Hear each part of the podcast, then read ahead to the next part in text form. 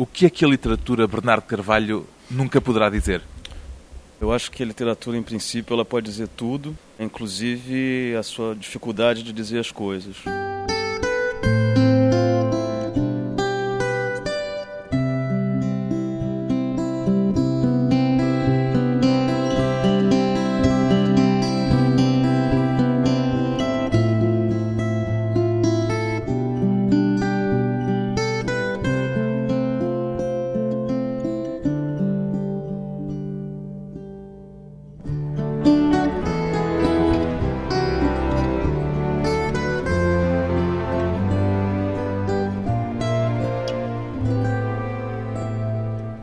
Carvalho, 43 anos, escritor. O que é que mais lhe interessa na literatura, Bernardo Carvalho? É difícil. A literatura, para mim, ela, quer dizer, ela dá sentido para minha vida. Então, ela é fundamental. Ao mesmo tempo, a literatura é o que me interessa na minha vida. É a principal coisa da minha vida. Os seus livros, já houve muitos dos seus leitores que o notaram, lidam quase todos com a questão da identidade. É uma obsessão?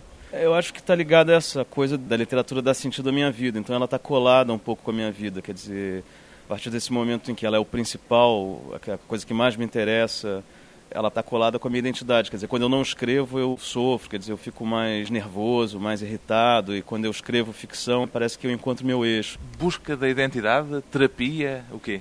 Não, terapia eu acho de jeito nenhum. Detesto a ideia de literatura como uma forma terapêutica, mas eu acho que, de fato, como um engenheiro, um médico, cada um encontra um... O seu caminho. É, exatamente, uma espécie de âncora para a sua própria identidade, para a construção da sua pessoa e tudo mais. E, para mim, é a literatura que faz isso. É a forma de construir a sua identidade? É, num certo sentido é. Ao mesmo tempo é uma forma de questionar essa identidade o tempo inteiro. Então é uma forma de construir desmontando a identidade, o que para mim é muito interessante, porque é uma forma de construir a identidade, mas é uma forma autorreflexiva. Então ela está o tempo inteiro desconstruindo essa... É ver-se ao espelho e quebrar o espelho ao mesmo tempo. É, eu acho que o tempo inteiro. É. Então nesse sentido é Quer dizer, eu prefiro, eu acho a literatura mais interessante do que simplesmente se eu fosse um engenheiro, quer dizer, que eu construiria a minha identidade como engenheiro e, e eu só teria consciência dessa possível desconstrução numa época de crise. Não ou... há desconstrução na engenharia, é, só há construção. É, exatamente, quer dizer, mas de repente você tem uma crise e aquilo é desmontado subitamente você você fica perdido, você não tem mais o chão e tudo mais. E na literatura não, eu acho, pelo menos na minha, na que eu tento fazer, é, eu acho que há essa busca de uma desconstrução ao mesmo tempo em que você constrói uma, uma saída, uma identidade, uma, um caminho novo, enfim. Num dos seus livros há alguém, há uma personagem que diz a certa altura, só de pensar em mim já me dá vontade de rir. É. Também lhe acontece? Muitas vezes, muitas vezes. E eu acho, bom, para mim eu gosto das pessoas que sabem rir de si mesmo é muito difícil para mim é, lidar com gente que é difícil lidar com gente em geral, mas é é difícil lidar com gente em eu geral. Acho, eu acho muito difícil, mas eu acho que sobretudo as pessoas que não sabem rir de si mesmas. Me incomoda muito as pessoas que são muito cheias de si. Podem até ser cheias de si, mas que pelo menos chegue um momento em que elas se desarmem e, e mostrem que elas não acreditam tanto naquilo. E se elas acreditam demais em si mesmas, eu tendo a achar que essas pessoas são pouco inteligentes, mas enfim, cada um é um. É mais difícil lidar com as pessoas concretas do que com as pessoas da sua ficção? Ah, eu acho que sim, é muito mais difícil. As pessoas da ficção, por mais que elas sejam psicologicamente verossímeis e tudo mais, elas foram construídas por você, mesmo que elas escapem em algum momento, a certa altura dos romances, mas você tem controle sobre elas, né? E, e no mundo não, as coisas são imprevisíveis. Você tem que é mais interessante, mas é muito mais difícil. É um misantropo? Não, às vezes sim, mas nem sempre. Quer dizer, eu adoro encontrar com os meus amigos, é, eu adoro os meus amigos, mas eu tendo a, a, não gostar de absolutamente todo mundo. Eu não tenho facilidade de, quer dizer, eu gosto a partir de um certo momento se eu percebo que há uma, mas acho que como todo mundo isso, né? Não é uma uma particularidade minha, mas enfim. As dúvidas que atravessam os seus romances quanto à construção de uma personalidade também se lhe aplicam pessoalmente? Eu não sei, isso surgiu de coisas muito específicas. Por exemplo, tem um dos meus livros que chama Os Bêbados e os Sonâmbulos, que não foi publicado em Portugal, que parte de uma situação que foi um, minha mãe teve um tumor no cérebro uma vez, foi operada e depois da operação as pessoas que conheciam, que eram muito próximas, começaram a perceber que ela tinha uma ligeira mudança de personalidade, mas muito. Já não era a mesma, era outra. É, muito leve, mas que tinha bastado uma, um toque num, num ponto do cérebro para que ela virasse uma outra pessoa. E isso para mim foi fundamental essa descoberta, quer dizer que as pessoas são seres muito frágeis e que você é muito orgulhoso da sua personalidade, você constrói uma identidade, você constrói uma personalidade e a certa altura, a certo momento, basta um toque físico num órgão seu para que tudo aquilo desapareça, quer dizer, você deixa de ser uma pessoa e se transforma em outra. Isso para mim foi fundamental, foi uma, uma epifania. É, é, na verdade não, foi, eu fiquei muito perturbado com essa situação, é, porque de repente eu via que as identidades na verdade não existem, elas são ilusões, né? E isso reforça a ideia de você rir de si mesmo, porque enfim, pelo menos você tem consciência de que essa, o que você é é uma fragilidade, né? Não é uma, você não é um deus, né? Justamente, como é que responde à pergunta quem é Bernardo Carvalho? Bom, é isso, quer dizer, que você vai construindo dentro das suas possibilidades, dentro dos seus limites, é, você vai tentando construir uma pessoa, e, mas sempre com a consciência de que essa pessoa é uma construção e que, isso, enfim, você tem uma finitude, você vai acabar. É, isso é muito importante, eu acho que você ter consciência dessa, dos seus limites. E quando eu fui para a Ásia, agora por causa de um livro, eu tive um outro choque desses, que é de repente perceber que um terço da humanidade não só não, não se interessa pelo que você é e pelo que você faz no Ocidente, como tudo que você é e o que você faz, ou pelo menos o que eu faço, o que eu sou, não faz o menor sentido para esse um terço da humanidade. Então esse choque foi ao mesmo tempo muito produtivo, porque foi perturbador. Foi um choque em relação a uma vivência coletiva semelhante àquele que teve para a descoberta da personalidade individual? Não, eu acho, quer dizer, o que de repente foi só mais uma, uma ideia de mais um limite, quer dizer, da, que eu, as coisas em que eu mais acredito, por exemplo, a literatura. De repente eu chego na China, a literatura em que eu acredito não faz o menor sentido ali, quer dizer, não só porque as pessoas não leem e as coisas que, nas quais eu acredito e essas coisas não são traduzidas, como a própria ideia de literatura moderna como existe para gente, que eu prezo tanto e não faz o menor sentido para a população da China. Isso é um, quase um terço da humanidade, ou sei lá, um terço da humanidade. Isso é bom, é bom você ter essa consciência. Põe você no seu lugar, sabe? Você deixa de ser o centro do mundo para passar a ser uma coisa periférica. Né? Ao escrever um romance, ao aplicar-se na criação de diversas personagens, de um pequeno mundo, acontece-lhe pôr no papel bocadinhos de si, todos diferentes, contraditórios até, ou há uma espécie de despersonalização da sua parte para poder ser outro naquelas diferentes personagens que vai criando? Acho que há as duas coisas. É, quer dizer, sempre mesmo quando você está vendo essa despersonalização, você está pondo coisas suas ali dentro. Quer dizer, você se divide em vários personagens e eu acho que é isso. Os dois processos é, são simultâneos e paralelos e, e, não são excludentes. Quer dizer, as duas coisas acontecem quando você escreve um romance. Pois bem, de Bernardo Carvalho havia até agora três romances publicados em Portugal: Teatro, Nove Noites e yeah. Medo de Sade. Agora chega um quarto, Mongólia, mais uma vez edição da Livros Cotovia, que já tinha editado outros dois e de certa forma uma encomenda do editor. Pode-se dizer assim, Bernardo Carvalho, uma encomenda? Foi, sem dúvida, é uma encomenda. O o André Jorge me propôs essa. É uma, na verdade, o André Jorge criou uma coleção na Cotovia uh, em, em, parceria com a Fundação Oriente. E essa coleção consiste em enviar uma vez por ano um autor português. Até então era só portugueses eu fui o primeiro estrangeiro. Com uma ah, bolsa para o Oriente. Exatamente, para qualquer país do Oriente, você passa lá dois, três meses e ao, quando volta tem que escrever um livro. E foi o Bernardo que escolheu a Mongólia ou foi-lhe atribuída à Mongólia? Foi as duas coisas. Na verdade, o André Jorge estava no Brasil, conversando com ele, nós começamos a falar dos lugares no mundo onde para onde Mapa a gente gostaria, exatamente, onde a gente gostaria de o que a gente gostaria de conhecer. E eu falei que eu tinha uma atração especial pelos desertos, que eu adoraria ir para o Iêmen, que eu adoraria conhecer o deserto de Gobi na Mongólia. Nunca lá tinha estado antes? Nunca, nada, não conhecia absolutamente que nada. Que ideias feitas é que levava para essa viagem? Olha, eu levava várias, assim, na verdade a maioria que você encontra em qualquer uh, guia de viagem sobre a Mongólia, são vários clichês, mas enfim, alguns verdadeiros. Já tinha a partida alguma ideia do romance que ia escrever ou deixou-se apenas impregnar, impressionar e só depois de voltar é que pensou no romance? eu tinha uma ideia prévia muito incipiente que era eu queria que um, um, personagem tivesse desaparecido e outro fosse procurar. Na verdade eu queria que fosse uma, uma procura embutida em outra. Queria que fossem vários personagens que um tivesse ido para a Mongólia e desaparecido à procura de alguém que um seguinte viesse à procura dele e desaparecesse também e assim por diante com uma boneca russa, assim, que tivesse uma busca dentro da outra. Mas aí ao chegar, quer dizer, acabou sendo uma busca só, quer dizer, um sujeito desaparece na Mongólia em busca de alguma coisa que as pessoas não sabem em princípio o que, que é. Em seguida, um outro vai à Mongólia em busca desse personagem que desapareceu. A sua viagem foi acidentada ou tranquila?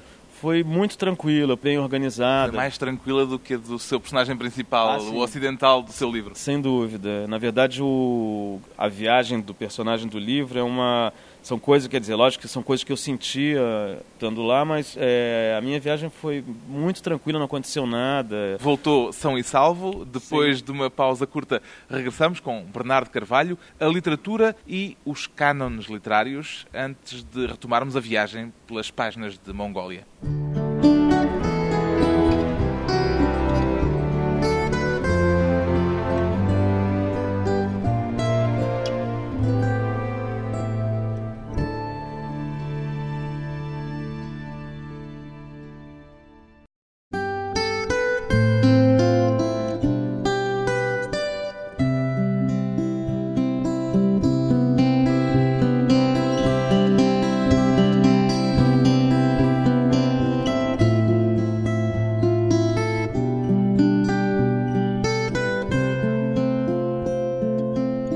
Regressa à conversa com o romancista brasileiro Bernardo Carvalho, de quem a editora Livros Cotovia acaba de publicar o romance Mongólia, um escritor que antes da escrita sonhou ser cineasta. O que é que o fez optar pela literatura e desistir do cinema, Bernardo Carvalho? Várias coisas, mas eu acho que a opção pelo cinema era uma opção errada. Eu não, na verdade, eu não sei criar em conjunto, eu não tenho aquela presença de espírito de, na frente de todo mundo, por exemplo, decidir que tal plano se deu errado, eu vou filmar de uma outra forma, eu não vou fazer aqui, vou filmar ali. É... Mas já foi jornalista e é preciso criar não. em conjunto, viver em conjunto mais, no jornalismo. Mais ou menos. No jornalismo, por mais que você esteja escrevendo numa redação povoada de outros jornalistas, é você está isolado, quer dizer, você consegue se isolar, esquecer o que há em volta e... E isolou-se também sendo correspondente, por exemplo, em Nova York, portanto, longe da redação. Isso é, em Nova York eu era totalmente isolado, em Paris eu também fui correspondente, também totalmente isolado, então é, é mais fácil. E a coisa do cinema é essa criação coletiva para mim é quase impossível, mas eu só descobri a posteriori. Eu tentei fazer um filme, um curta-metragem acabou não dando certo. Eu filmei durante 24 horas e dormi as 48 seguintes. Mas completou essa sua curta-metragem ou não chegou a completá-la? Foi pior, porque o destino decidiu que eu não devia ser cineasta mesmo. O que aconteceu foi que quando eu acabei, quer dizer, filmei, estava tudo pronto, e quando eu fui ver o, o negativo, não sei se... Ficou na, tudo no, negro? Não, não sei se no laboratório ou na, na bobina da câmera do fotógrafo havia algum problema, o negativo foi riscado do início ao final, então havia um risco branco na película, película e, bom, o filme estava perdido por causa disso. Foi um sinal claro que não era sim. por ali. Achei que sim, quer dizer, eu não sou não tenho nenhuma superstição, mas é, em princípio eu achei que aquilo era um sinal muito claro. Né? Há alguma coisa em comum entre o cinema de que gosta e os romances que escreve? Acho que sim, quer dizer, na verdade no início o que me atraiu no cinema, inconscientemente, era justamente a narrativa, a vontade de narrar alguma coisa e o mundo em que a gente vive é um mundo de imagens, muito mais do que um mundo da escrita. Então eu achei que o caminho seria o cinema, mas eu estava equivocado, na verdade. Mas eu acho que tem, quer dizer, eu gosto, eu adorava cinema, quer dizer, eu fiz, cheguei a fazer uma tese de mestrado em São Paulo. Sobre o quê? É sobre cinema alemão, específico é sobre o Wim Wenders, mas tomando um conceito do romantismo alemão, da literário, enfim, do Schelling, que é um filósofo alemão do romantismo, é um conceito de símbolo, de simbólico, que não quer dizer bem exatamente essa coisa que a gente acha que é o simbólico na linguagem corrente e eu tentava aplicar os filmes do Wim Wenders, os primeiros filmes, né? Porque depois eu, é um cineasta que eu passei a odiar. Odiar? Ah, sim, passei do, é, era um ídolo para mim e hoje talvez seja, a meu ver, um dos piores cineastas do mundo. O que é que mudou ele ou mudou o Bernardo Carvalho? Eu acho que mudou ele, mas pode ser que tenhamos mudado os dois, mas uh, eu acho que mudou ele. Mas... Cineastas que gosta ali, um dos favoritos, Michelangelo Antonioni?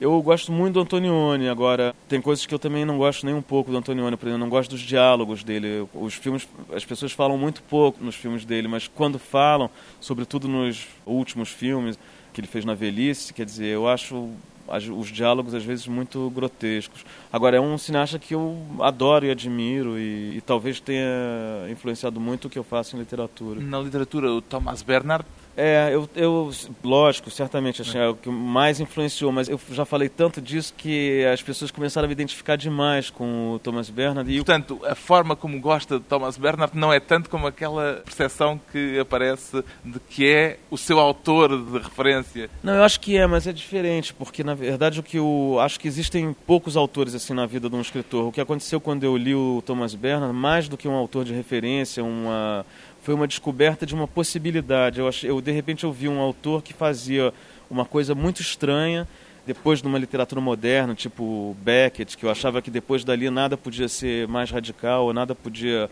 ser tão original e tão interessante. De repente eu vejo um sujeito que escreve numa linguagem aparentemente clássica, uma narrativa muito clássica, e faz uma coisa que é extraordinária, impensável até então. E o que então eu acho que ele me fez descobrir que eu podia fazer dos meus defeitos, o que eu achava que eram meus defeitos até então, transformar esses defeitos em qualidade. Uma capacidade de fugir à norma? Eu acho que sempre é, quer dizer, eu acho que a boa literatura, ela sempre acaba fugindo, de um jeito ou de outro, ela sempre acaba fugindo da norma. A boa arte sempre acaba fugindo da norma. E mesmo quando ela está tentando é, superar a norma ou chegar a, uma, a um ponto de excelência da norma, na verdade ela acaba por superá-la. Né? Como é que se relaciona com os cânones literários? Depende, é, é, tudo é relativo. Há canon né? literário? É, é, há, mas há para diferentes culturas e diferentes. Por exemplo, acaba de sair uma lista dos 100 livros mais importantes do mundo pelo jornal Observer em inglês. E não existe nenhum brasileiro, suponho que não existe nenhum português também na lista. Creio que não. Todos são, a maioria, quase todos são anglo-saxões, então é... É o canon de uma certa norma. É, é óbvio, exatamente, quer dizer, todo canon é relativo, é, e depois é isso, como eu te falei, eu fui para a China, cheguei lá e percebi que para os chineses eu não faço o menor sentido. E eu também não conheço nada dos chineses, então quer dizer... Tudo é relativo? No, na cultura eu acho que sim, porque a cultura, enfim, o termo já diz, quer dizer, é uma coisa que é artificial, ela é criada, ela é uma, é uma cultura, então é, ela é diferente em cada lugar e é importante que você tenha sempre isso em vista, né, que ela nada é absoluto. Agora, é óbvio que eu prefiro Shakespeare a Toni Morrison, então é, para mim não tem dúvida agora. Aí está de acordo com Harold Bloom, mas eh, como é que se relaciona com aquele proselitismo de uma pessoa como Harold Bloom tentando reintroduzir o canon, a norma? Eu acho que há duas coisas. Uma, eu acho que ele funcionou naquele, nos últimos livros e naquele, sobretudo, por reação a uma tendência americana nas universidades. Do hiperrelativismo? É, que por vezes é muito caricata e grotesca e muito burra, é uma coisa muito pouco inteligente, quer dizer, uma, uma tentativa de reação política a uma norma e que termina por criar uma espécie de uma benevolência pela mediocridade. Enfim, uma vista grossa é, em relação à mediocridade. Então, como ele, eu prefiro Shakespeare a Toni Morrison, mas uh, isso não quer dizer que não haja, por exemplo, um chinês né, no século, sei lá, XVIII que seja... Nem ele, nem o Bernardo conhece. Exatamente, que não seja tão ou mais importante, ou tão, mesmo pelos parâmetros que o Harold Bloom segue, talvez seja, esse chinês seja muito melhor do que Shakespeare. Então, eu acho que você tem que ter sempre em vista essa ideia de que as suas opiniões culturais, pelo menos, elas são relativas. É esse relativismo que faz com que o coloquem na estante do pós-modernismo, por exemplo? Olha, eu, eu não gosto da, dessa ideia de ser pós-moderno, eu não gosto da... não tenho nenhuma part, afeição particular pelos escritores ditos pós-modernistas. Não sei, a coisa pós-modernista me parece redutora e eu prefiro não ter conceito nenhum, mas e pra, inclusive para poder continuar fazendo, porque se eu tivesse noção exata do que das coisas que eu faço, se eu soubesse, se eu tivesse esse distanciamento para dizer o que é o que eu faço, provavelmente eu acho que eu pararia não faria. de fazer, exatamente. É também por isso que não lê, por exemplo, os seus contemporâneos brasileiros, já li. Quer dizer, eu até leio. Na verdade, isso é um pouco uma tática para não ter que dizer o que eu penso, mas... Fuga ao confronto? Eu acho que sim, inclusive porque não faz sentido. Quer dizer, eu não sou... Como eu sou escritor, eu não sou uma pessoa idônea para dizer, para dar minha opinião sobre os meus pares é, imediatos, né, no Brasil. Por isso diz que não os lê. Não, eu leio, muitos eu não leio, muitos deles eu não conheço, então inclusive seria leviano da minha parte emitir qualquer opinião muito categórica ou peremptória. Mas alguns eu leio, tenho algumas opiniões sobre alguns deles, muita coisa eu acho má, outras coisas eu acho boas. Então, quer dizer, essa ideia de que eu ignoro os meus pares talvez seja um pouco. Uma ideia que o Bernardo Carvalho fomentou. Bom, bom mas por tática, mais por tática do que qualquer outra coisa. E mas eu acho isso, de qualquer jeito eu não sou um crítico, não sou um teórico, oficialmente eu não sou isso. Então é não sei por que, que eu teria que dar minha opinião sobre os meus pares, né? As reservas de um escritor que prefere concentrar-se na escrita. Depois de mais uma pausa curta, voltamos à conversa com o escritor brasileiro Bernardo Carvalho e a Mongólia num puzzle literário.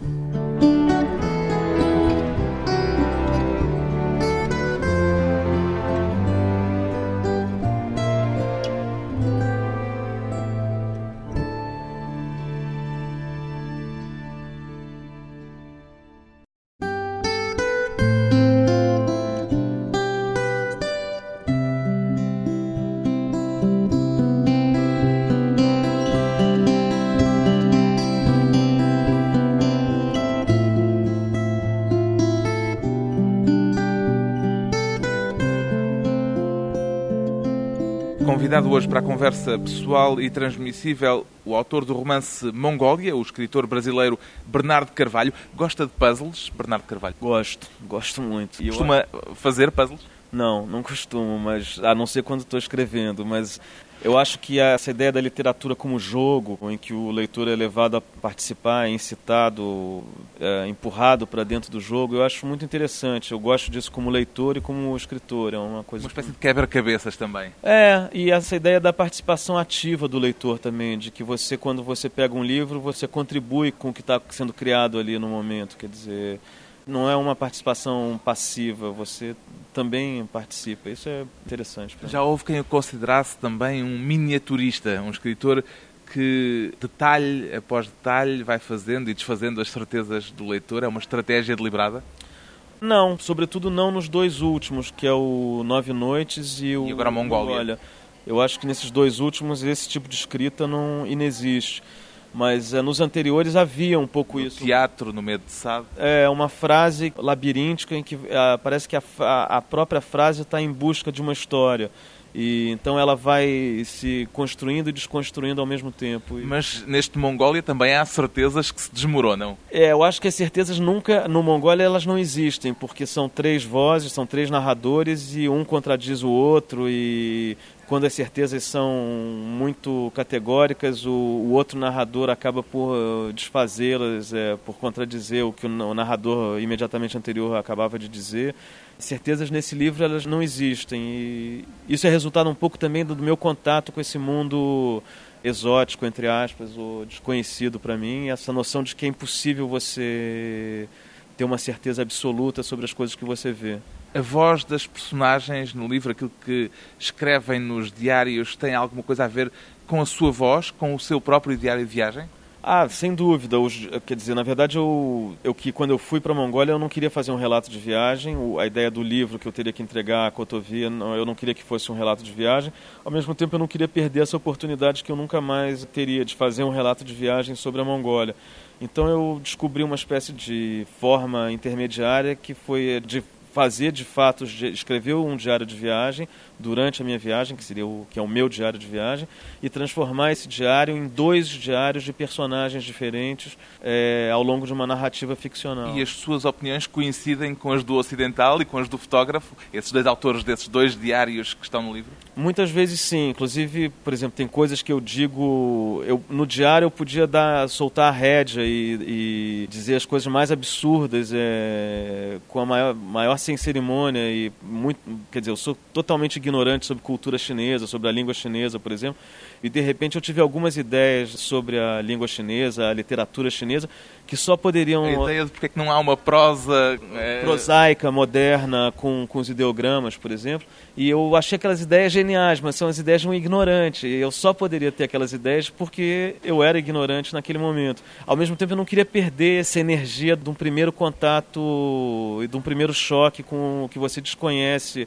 esse confronto anterior ao conhecimento. Eu achei que isso era interessante e achei que o melhor seria, quer dizer, eu não teria coragem de dizer isso por conta própria, chegar em praça pública e dizer uh, as minhas ideias sobre a literatura chinesa, porque eu Põe, portanto, outros a dizerem é, aquilo que pensou, aquilo que lhe ocorreu na é, é, Na verdade, é, é uma forma covarde de lidar com as ideias, mas enfim, eu pus as ideias que eu não tenho coragem de dizer na boca dos personagens. Uma das frases mais impressivas do livro, para mim, é aquela em que o ocidental, um diplomata que vai à procura de um fotógrafo desaparecido, escreve, diz ele, que lá a inutilidade não tem nenhum valor. Como é que se deu conta disto, presumindo que esta frase é também uma das suas que atribuiu à sua personagem? Essa, inclusive, eu tenho coragem de dizer eh, por conta própria. É... O que eu acho, por exemplo, aqui a inutilidade, para mim, é uma das coisas fundamentais da cultura ocidental, por exemplo, da arte ocidental, da literatura moderna ocidental. Quer dizer, em princípio, é um signo da liberdade conquistada pela cultura ocidental moderna. Quer dizer, você escreve um livro, mas aquele livro ele não é necessário é, na sociedade. E isso é maravilhoso, quer dizer, ele não é uma obra de engenharia, ele não é, é uma obra de medicina, ele não é ele tem uma, uma razão de ser que é justamente a de não ter razão, ele não precisa existir, não precisaria existir. E isso é muito libertário, isso é, uma, é fundamental. A gente não vive num formigueiro, né, que é onde todo mundo tem uma função. A arte ocidental ela te dá essa noção de que você pode escapar desse, desse funcionalismo social para uma coisa que é pura criação e que é inútil.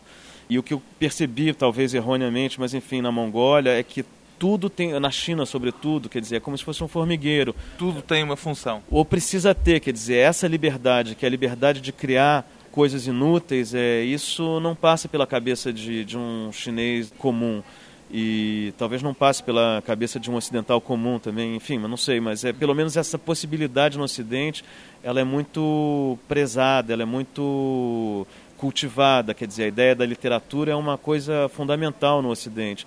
Na Mongólia não é, por exemplo, na a ideia da arte moderna é impossível na Mongólia. Sentiu-se a viver uma experiência tão opressiva como aquela que descreve a sua personagem?